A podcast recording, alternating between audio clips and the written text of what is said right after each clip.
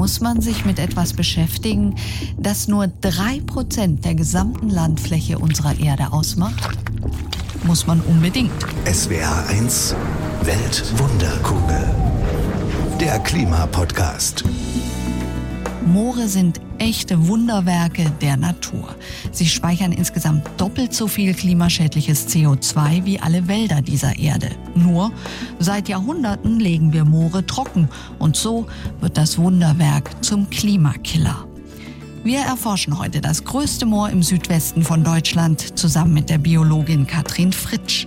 Die Wissenschaftlerin Melanie Heck erklärt uns, wie Moose aus dem Labor Klima retten können ich bin Christiane von Wolf, Redakteurin bei SWR1 Baden-Württemberg.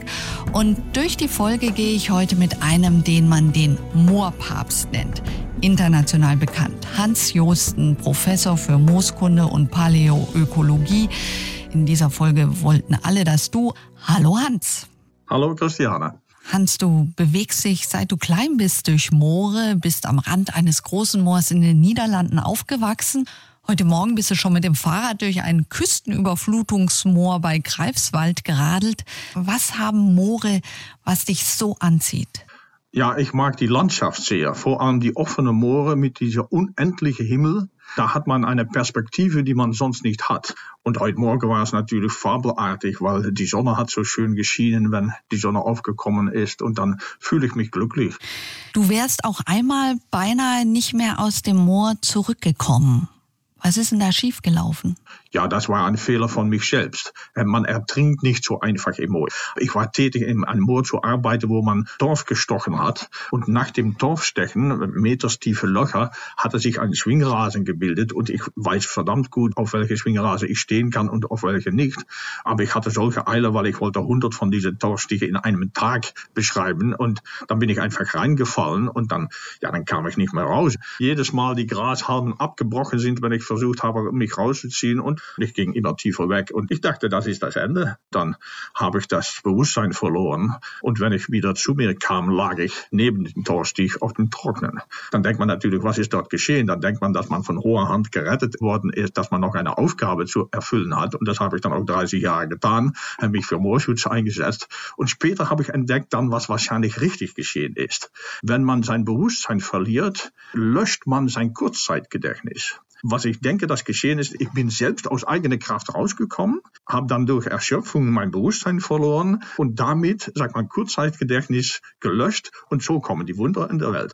Das ist absolut furchtbar. Ich glaube, ich würde danach nie mehr ins Moor gehen. Ja, aber es ist nichts gewesen.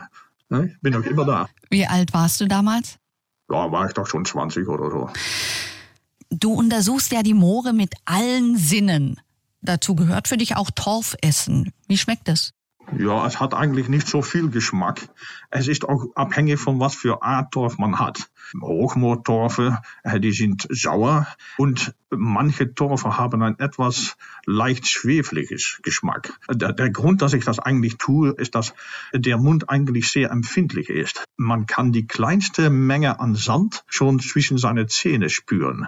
Und es ist natürlich wichtig zu wissen, um zu verstehen, wie das Moor entstanden ist, ob es Sand oder Ton drin ist. Da braucht man keine komplizierte Analyse für zu machen. Deine Zunge und deine Zähne sind genau genug, um das sehr fein festzustellen. Spannend.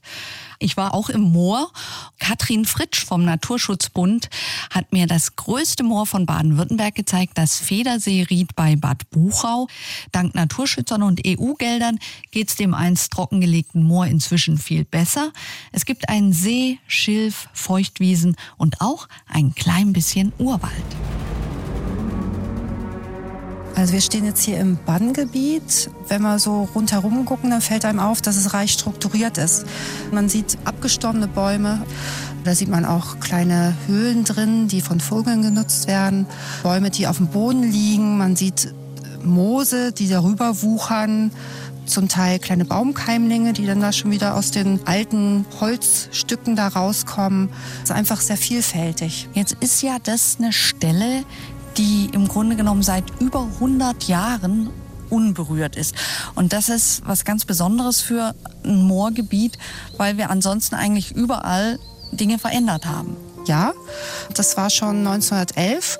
Eine sehr mutige Frau, die Lina Hähnle, hat zusammen mit einem Oberförster hier aus Bad Buchau erkannt, dass das hier ganz wertvolle Natur ist. Also sie fand es einfach schön und, und die Vogelwelt hat sie auch sehr interessiert. Sie haben auch schon Führungen gemacht für die Bevölkerung.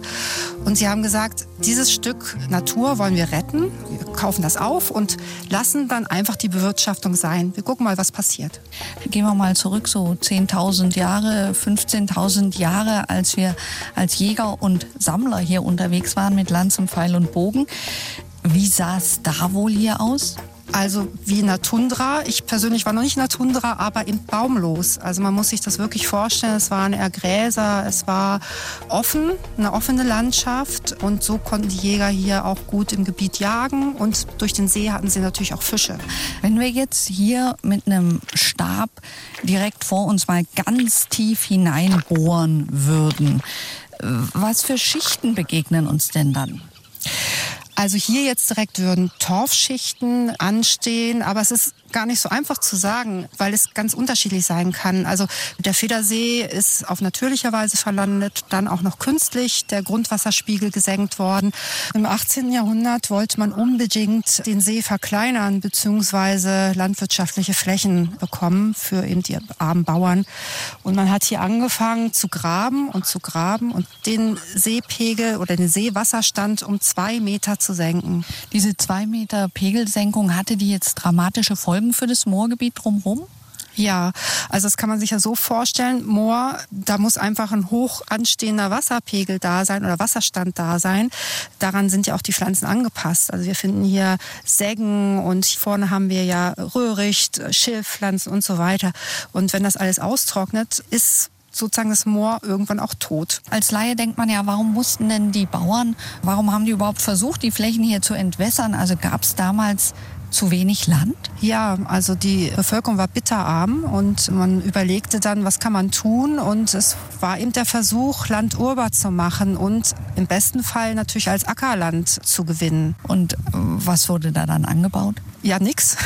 Man hat ganz schnell festgestellt, das gab es nicht her. Pflanzenaufwuchs, das waren Sauergräser, also wirklich harte Gräser, die nicht gefressen werden vom Vieh oder man konnte eben auch nicht Ackerbau drauf betreiben, weil es einfach zu nass immer noch war. Und dann hat man letztendlich die Flächen schon nutzen können, aber nur noch für eine Streunutzung. Das heißt, man hat also die Streu angebaut, die man dann den Tieren im Stall hinlegt, damit sie bequemer liegen. Genau, man hat das Ganze gemäht und hat es dann in die Stelle gebracht. Zum anderen setzt ja irgendwann der Torfabbau ein. Also man hat entdeckt, mit dem Torf kann ich was anfangen. Ich habe gelesen, zum Beispiel die württembergische Staatseisenbahn, die von Friedrichshafen nach Ulm gefahren ist, die wurde mit Federseetorf beheizt. Also das stimmt, es wurde wirklich industriell hier abgebaut, gerade im Süden, eben das Hochmoor, was da entstanden war. Außer zu, für die Eisenbahn wurde es natürlich auch als Heizmittel genutzt für die Bevölkerung. Wann fing das an, dass man hier jetzt in der Region gesagt hat, nein, wir bauen keinen Torf mehr ab?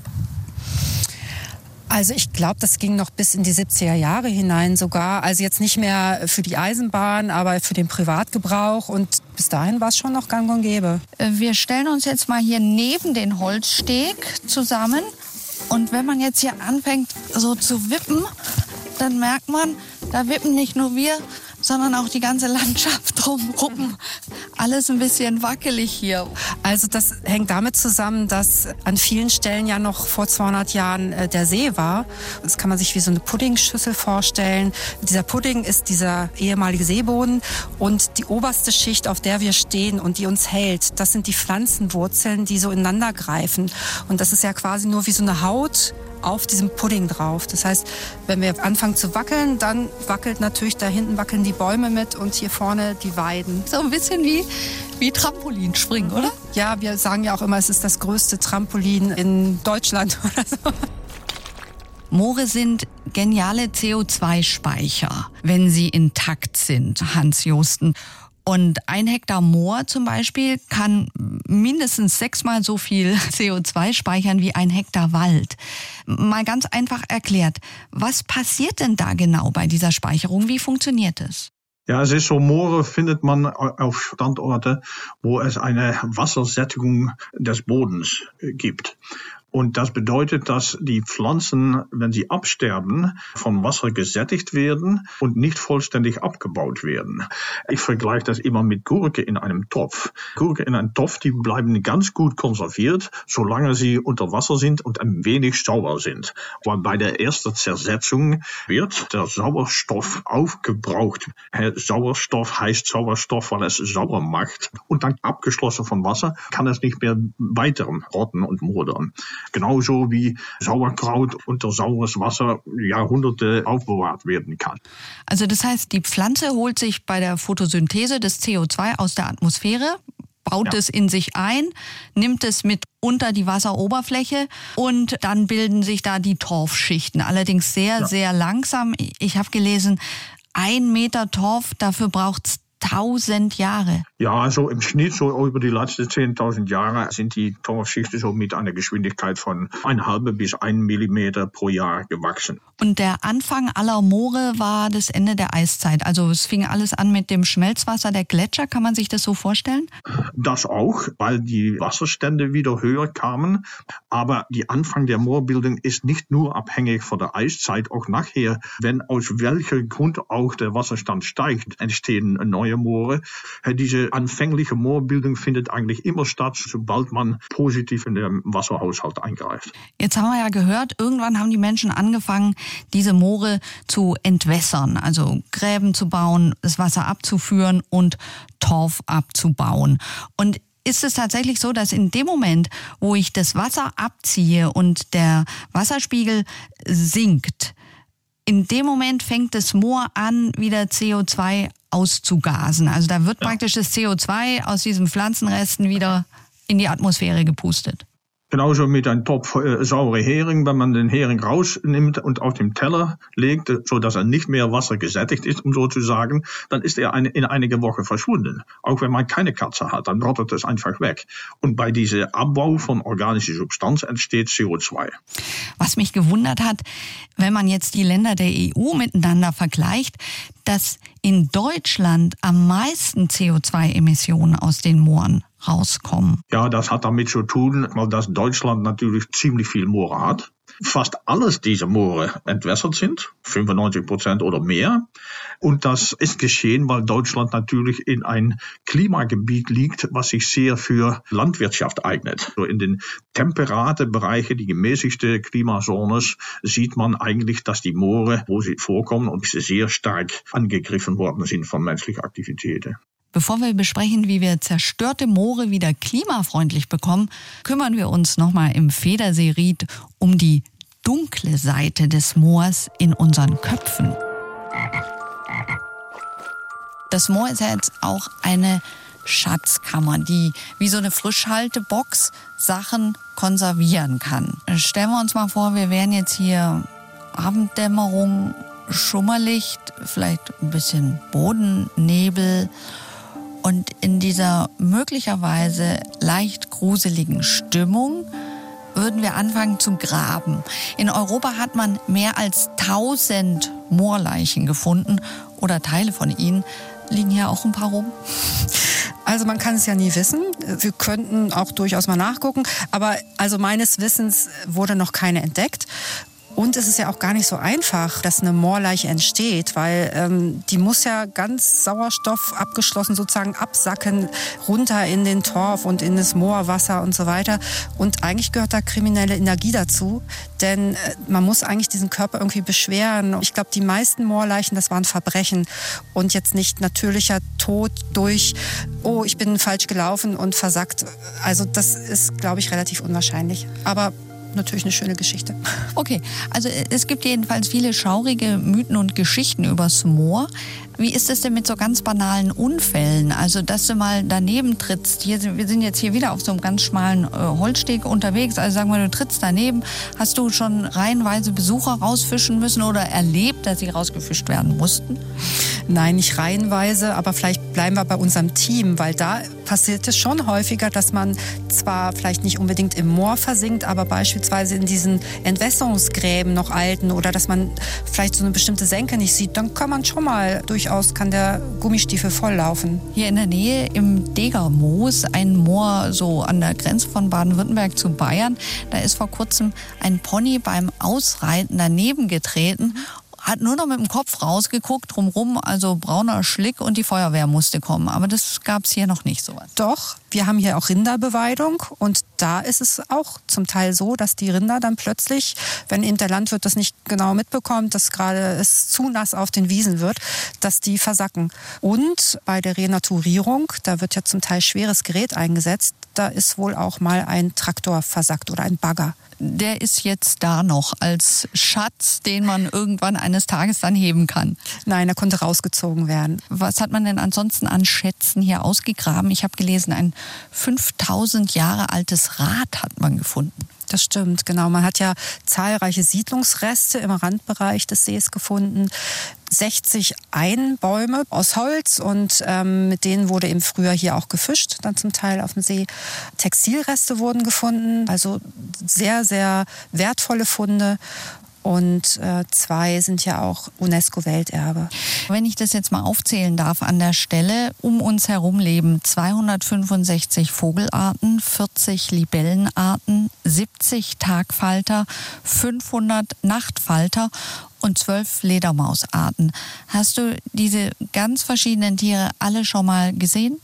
Nein, nein, also natürlich nicht. Das gibt es auch gar nicht, dass jemand sagen kann, er hat alles schon gesehen.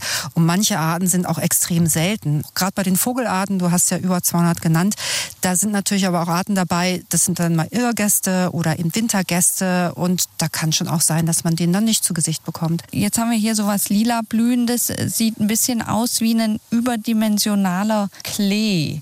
Nur, dass die Blüte nicht rosa, sondern lila ist. Was haben wir jetzt hier? Das ist eigentlich so unsere spätblühendste Moorart der Feuchtwiesen oder Moorwiesen. Das ist der Teufelsabbiss. Und äh, an diesem Teufelsabbiss zum Beispiel lebt eine ganz bestimmte Tagfalterart. Wie heißt der? Das ist der goldene Scheckenfalter. Goldener Scheckenfalter. Gold und Scheck, also was sehr Wertvolles. Kann man ja auch so sehen. Ne? Stichwort Biodiversität. Wir wollen eigentlich möglichst viel Arten erhalten. Haben wir hier ein ausgeprägtes Artensterben oder genau das Gegenteil? Es ist manchmal schwer zu sagen, weil vieles ist auch noch gar nicht bekannt. Also es hängt immer davon ab, a, was man sich anguckt, b, auch welche Ziele man hatte bei den Renaturierungen und beispielsweise ist es so, dass die Wiesenbrüter, also gerade das Braunkehlchen, konnte man unterstützen mit Renaturierungsmaßnahmen. Da sind hier am Federseegebiet oder im Federseegebiet 50 Prozent des Bestandes in ganz Baden-Württemberg kommen also hier vor. Also jedes zweite Braunkehlchen aus Baden-Württemberg lebt hier. Genau, so kann man sich das vorstellen, ja. Weil es gerade darum ging, noch eine kurze Frage an dich. Hast du eigentlich schon mal eine Moorleiche gesehen? Ja, die liegen äh, im Museum und die kann man einfach besuchen. Eine der schönsten ist Tollundmann, eine dänische. Und wie sieht die aus? Zweieinhalbtausend Jahre alt und die sieht aus wie ich. Also, ja, das Gesicht ist ähnlich wie, ja, es ist etwas schwarzer, weil es hat lange im Moor gelegen. Aber man sieht, dass äh, der Tollendmann sich drei Tage nicht rasiert hat. Zum Beispiel so gut sieht man das. Das ist, als ob das ein frischer Mensch ist. Es gibt auch Moorleichen, die vollständig weggefallen sind. Wir verstehen nicht genau, was dort alles vorgeht. Eine Bekannte von mir hat das geforscht anhand von kleinen Schweinchen, tote Schweinchen eingebudelt und die dann nach einigen Jahren wieder ausgebudelt, um zu gucken, wie die aussehen unter verschiedenen Bedingungen. Dinge im Moor. Äh, Unglaublich. Das, das, das, war schrecklich zu sehen. Sie hat einen Vortrag mit Bildern gehalten, gerade vor dem Essen. Und nachher hat keiner mehr essen können, natürlich. Okay, kommen wir zu einem blöd klingenden Wort, Wiedervernässung von Mooren, aber eine ganz wichtige Sache. Wenn wir in einem trockengelegten Moor den Wasserspiegel wieder anheben, indem wir die Gräben zuschütten und so weiter. Fängt es dann sofort wieder an, CO2 zu speichern? Also ist es dann sofort wieder ein Klimaretter und kein Klimakiller? Wenn wir die Moore wieder vernässen, dann hört diese Freisetzung sofort auf. Sofort. Dass die Moore neue CO2 festlegen, das ist etwas schwieriger zu erreichen und das geht auch viel langsamer. Aber woher sollen wir das ganze Wasser nehmen für die Wiederverwässerung? Ja, wenn es ein Moor gibt, hat es ausreichend Wasser gegeben. Entweder aus der Luft, äh, Regenwasser, oder aus der Landschaft, Grundwasser, Flusswasser und so weiter und so weiter. Wir müssen aufhören zu entwässern. Und wenn wir aufhören zu entwässern, dann wird das Moor in meisten Fällen einfach wieder nass. Ich gehe davon aus, dass wir das übergroße Teil der Moore ohne Probleme wieder vernässen können. Jetzt gehören ja die äh, trockengelegten Moorflächen Landwirten, die jetzt zum Beispiel da lieber ihre Milchkuh draufstellen oder äh, Ackerbau betreiben. Und äh, beides geht jetzt nicht auf überschwemmtem Land. Ja? Also wenn wir das wieder vernässen, dann werden die sagen, ja, was mache ich mit meiner Milchkuh? Was mache ich mit meinem Acker? Du hast eine Lösung und äh, die heißt Paludikultur. Erklär's uns. Das Problem liegt darin, dass die Landwirtschaft jetzt trockene Fläche braucht. Äh, wir müssen diese Fläche nass machen, sonst kriegen wir den Klimawandel nicht im Griff. Es sind natürlich verschiedene Pflanzen, die man anpflanzen kann. Man kann das als Brennstoff verwenden, man kann das als Baumaterial verwenden für äh, medizinale Zwecke und so weiter. Wir haben Torfmoosacker, die Torf ersetzen und solche Sachen kann man anbauen. Also ja. zum Beispiel auch Schilf, Red, ja. Rohrkolben. Ja, Schilf auch. Äh, hier in Norddeutschland, wo ich lebe, sind sehr viele Häuser mit Schilf gedeckt. Aber 85 Prozent dieses Schilf wird jetzt importiert aus Rumänien, Türkei und China. Das wird hier nicht angebaut. Das können die Bauern hier auch machen, statt zum Beispiel Mais anzubauen. Und es würde sich am Schluss auch für die Bauern rechnen, wenn sie jetzt umstellen auf nasse Landwirtschaft? Das wird sich sicher rechnen, wenn man bedenkt, dass die deutsche Landwirtschaft auf Moor jährlich Klimaschade bringt an unsere Gesellschaft von 7,4 Milliarden Euro. Das heißt, man müsste aber auch auf EU-Ebene was ändern, weil da gibt's ja diese berühmten Fehlanreize, dass Bauern Fördergelder bekommen für trockengelegte Moorflächen. Ja, äh, man muss ziemlich viele Gesetze und so weiter ändern, weil diese Gesetze sind immer eine Repräsentation der Vergangenheit. Die haben niemals in die Zukunft gedacht, Gesetze. Wenn ein Bauer oder eine Bauerin Schilf anbauen geht, dann verliert er oder sie seine Zuzahlungen von der EU. Wenn man das zwei Jahre macht, verliert man die Rechte auf Zuzahlungen für immer. Das ist bescheuert. Das muss geändert werden. Das wird jetzt auch geändert, aber ist immer noch nicht gut geändert. Andere Erde kann so viel Wasser aufnehmen wie Torf. Er wird verwendet für Milliarden Beet- und Balkonpflanzen und Hobbygärtner und Gemüsebauern lieben ihn. In Deutschland wird zwar immer weniger Torf abgebaut, gleichzeitig können wir Unmengen Blumenerde mit Torf kaufen. Der meiste Torf davon kommt aus dem Baltikum. Umweltauflagen sind nicht so streng da wie bei uns. Helfen dagegen könnte gezüchteter Torf, beziehungsweise wir haben es gerade kurz angesprochen, gezüchtete Torfmoose. Moorforscher der Uni Greifswald, des Karlsruher KITs und der Fakultät für Biologie in Freiburg forschen gemeinsam daran.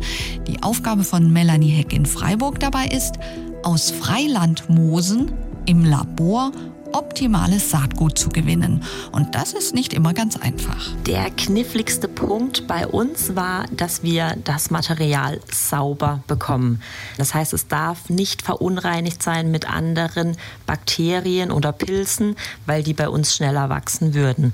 Und deswegen wurden die Sporenkapseln für uns gesammelt. Da sind so ungefähr die Samen, kann man sagen, enthalten, die Sporen.